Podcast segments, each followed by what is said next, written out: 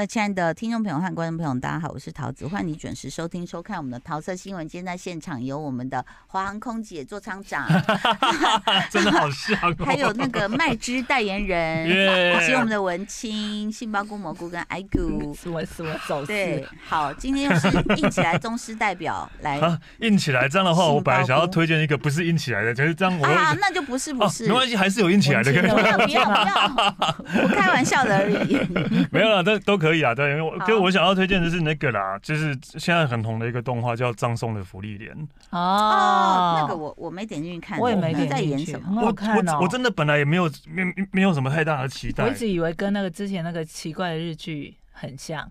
对，重启人生吗？不是，是什么？是什么什么？勇者那个什么家庭什么红线什么？哦，没有没有没有没有没有没有，张颂福一点，我觉得他他他真的是一个很不一样的一个动画，而且是一个很大人的动画，对吧？就是他虽然他的背景很有趣，他背景是呃勇勇者一行人，勇者然后妖精魔法师、精灵魔法师，然后僧侣跟那个战士，他们去打魔王，然后打魔王十年之后，然后光荣反反反国。光荣反国，他就是从这个时候开始。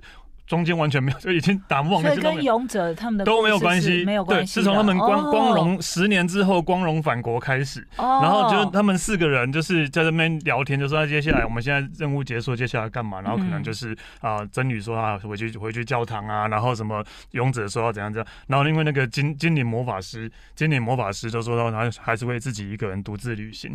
对，呃，然后接下来那那那勇者说，哎，那我们你先留下来，晚上有一个五十年才有一次的流星雨，大家就一起留下来看，然后精灵魔法师就说：“哦，好啊。”然后看的时候说：“哦，精灵魔法使就是福利点，这是福利点。”对对。然后福利点就说：“在那边看流星雨。”福利点就说：“哦，我这个角度不好看，下次我带你们去那个更好看、流星雨更漂亮的地方。”但下次是五十年后，五十年一次流星雨。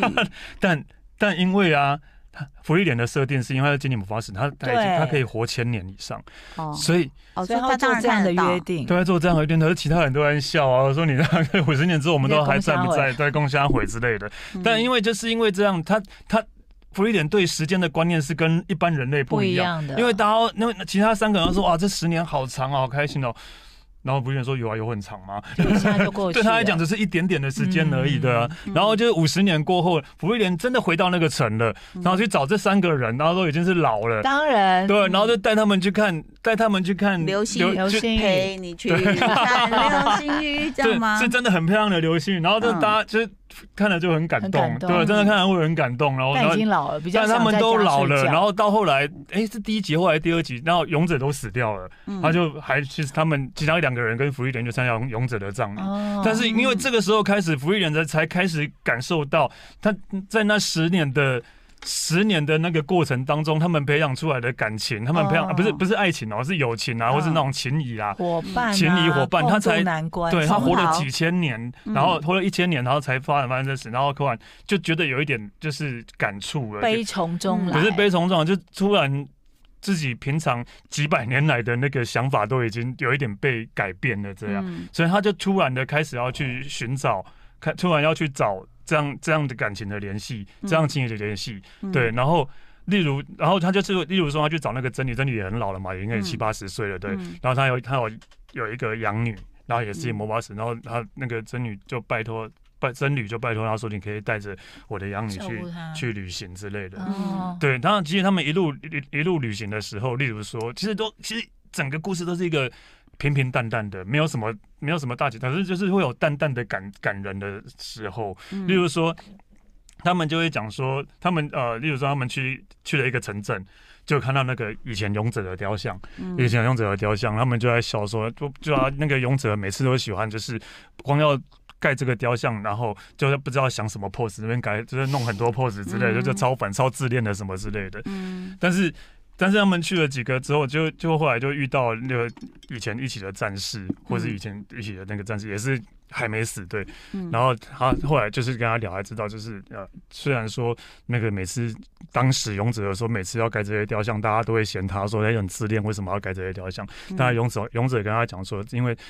他他会想要在各个城镇盖这样的雕像，因为民众救了这个城镇，想感谢他嘛，嗯、所以想要在各个城镇盖这雕像，是因为想要让以后的福利点不会寂寞，就到各个城镇之后看到，对，他可以看到那个，对，因为他知道福利点可以活很久。对。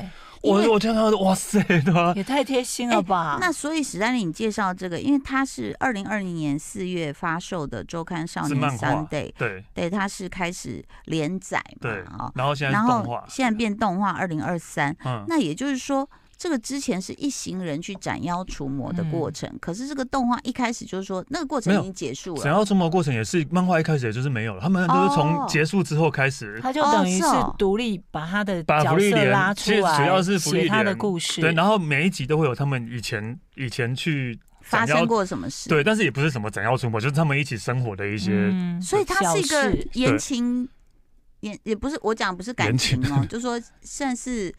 怎怎么讲？就是是抒情文，它并不是一个啊，它并不是一个冒险战斗，对对对，然后并不，它是以以这样为背景，但是其实每一集都会有一些呃，芙莉莲可能跟他以前以前他们团队的情谊，然后跟现在的对照，动画版的有生之年之类的。哎，我是没看有生之年。讲讲感情啊，就是一一伙人，不管是家人或是一个团队这样的感情啊，对对羁绊，是哦，对，是这样的故事。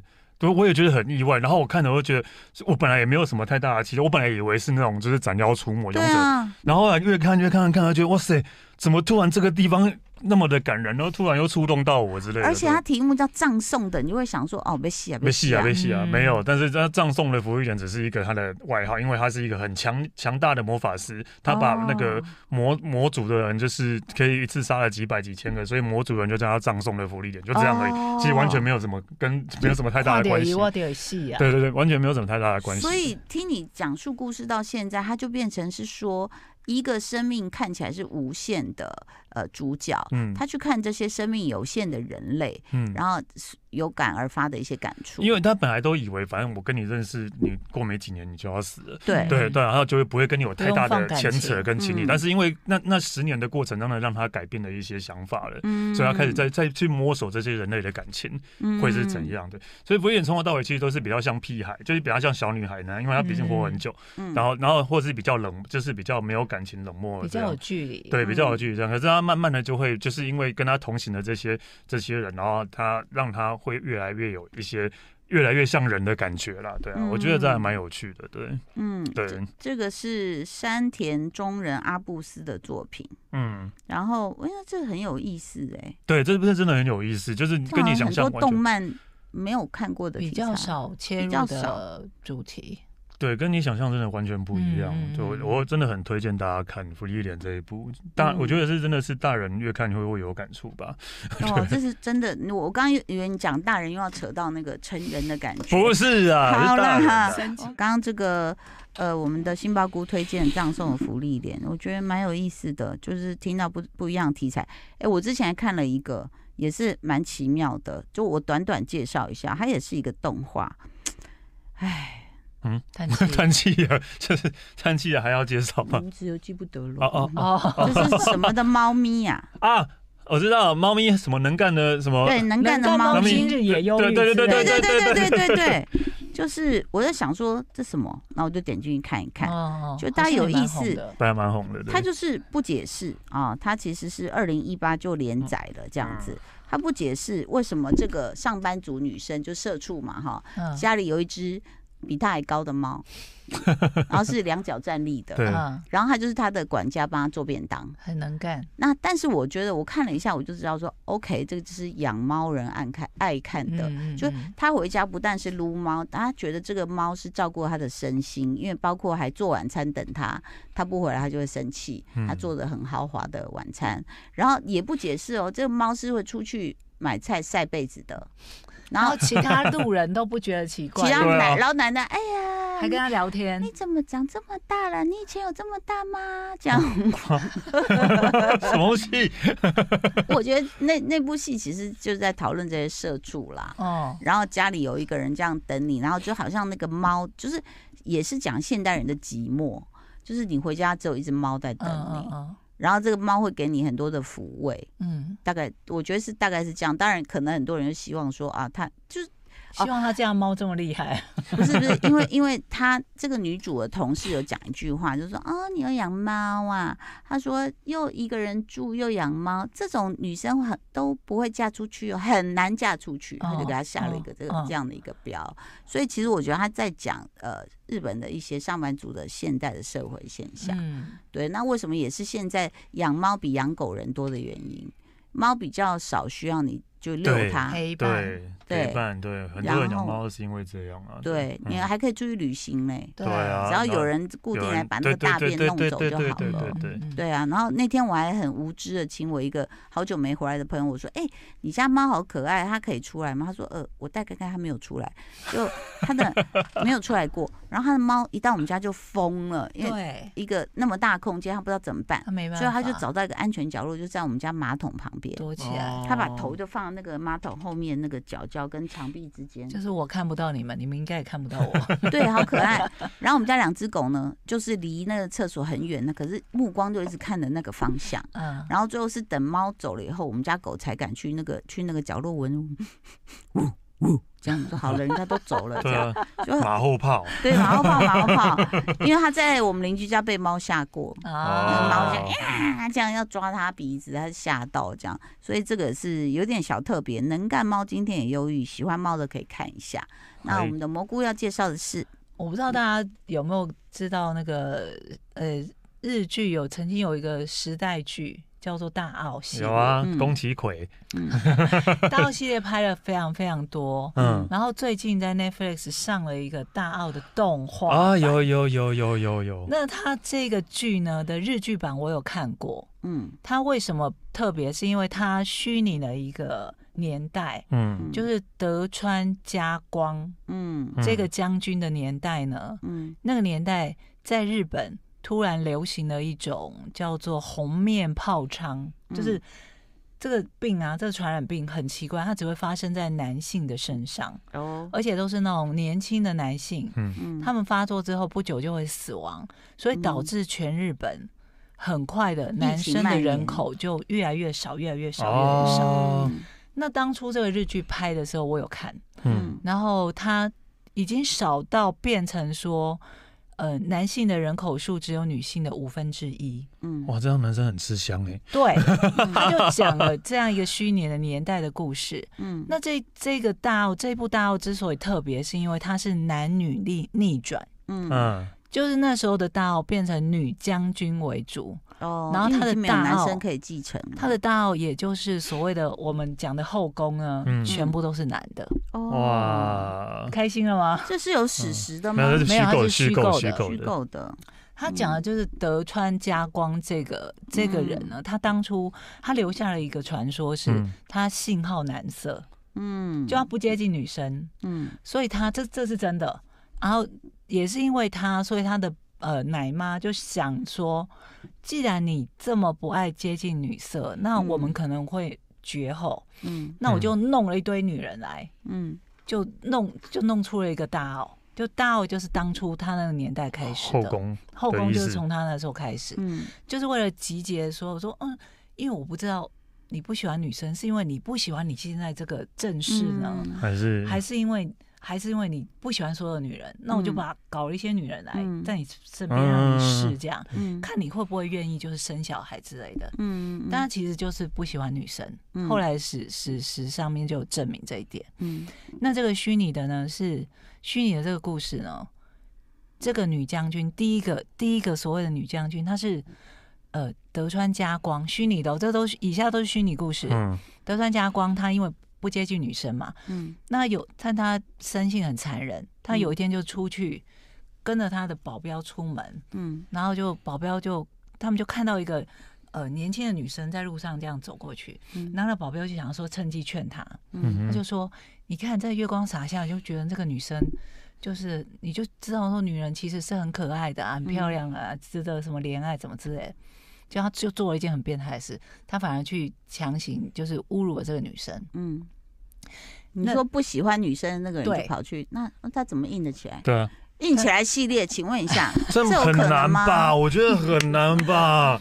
所以不是把自己灌多一点，他把他想象成男的，他就反正他就形容说，他就是为了要止住他奶妈的嘴，说：“你看我对女人还是可以的哦。嗯”然后他只是就说：“哦，你说女人很很美，对不对？那哪有美？你没给我看啊。嗯”然后说：“你如果阻止我，我就立刻把他杀。”嗯，他就跟他保镖说：“就是一个很生性、很残暴的幕府将军这样子，嗯、德川家光。”嗯。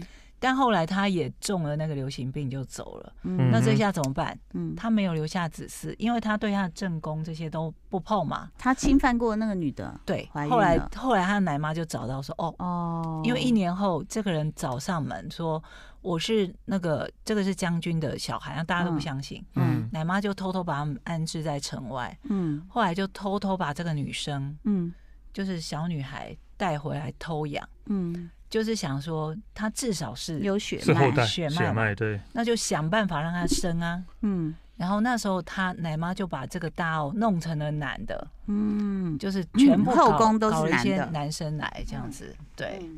然后这这里，那请问一下，我觉得他是有意的去反转这个性别意识。对，那请问男的后宫也会争风吃醋吗？会。哦，太好看了，太好看了。那也会那个，就是要互相那个，就是争夺化妆品嘛，争夺化妆品，会会比说谁的衣服比较好看，后面多加了一个板子比较挺之类的。嘎的。接下来呢，蘑菇。那我刚刚不是说这个日剧当初有拍成有拍成真人版日剧，然后是动画最近才上嘛？嗯，它有一个关键人物啊，角色就是呃，让这个女将军真正的。呃，卸下心防，就类似说，因为他从小就是被当做一个等于说是繁殖的工具，嗯，嗯，然后原本是个小女生，嗯，但是她被带进了这个大澳之后，就被要求要当男生养，嗯，所以他们就奶妈就把硬把她打扮成男生，然后抢杀了她所有的曾经呃跟她陪伴的妈妈什么的，嗯，所以导致她就是个性很扭曲。那他又因为小时候被装扮成男生，就在外面乱跑，嗯，他就被不知道说其实他是将军的后代的另外一个大澳里面的男人就强暴了，哦，所以他们就有一个传说说，这个这个人他很变态，就是他把他的生命中的第一个男人，就是过完初夜之后就把他杀了，嗯，因为他说他侵呃破坏了将军的。的宝贵的身体之类，是，但是那是因为是有原因的，就他后来有解释。嗯、那这个日剧版呢，呃，出现了一个角色，就是有一个住持，嗯，非常的俊美高大，什么只有十八九岁，然后因为上任嘛，他就要来谢谢这个幕府将军，嗯，然后就要走了，结果就被奶妈垂帘听政，就躲在后面看到，嗯，那就相中这个住持，要把他留在大。是奶妈相中吗？因为他要让这个这个。将军女儿的后代有繁衍嘛，所以他就要帮他寻寻觅大澳的男子，嗯，俊美的男子。哦，他就他觉得他是优良基因啦，对，他就逼迫这个住持还俗，嗯，用了一些办法，大家可以继续看，超变态的，对啊，非常恐怖的过程，嗯，但这个让我。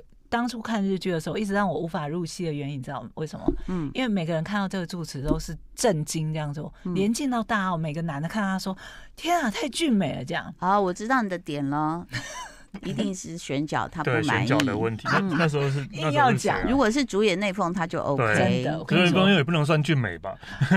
恭喜你！你知道当初那个住持他们找谁演吗？芥雅人。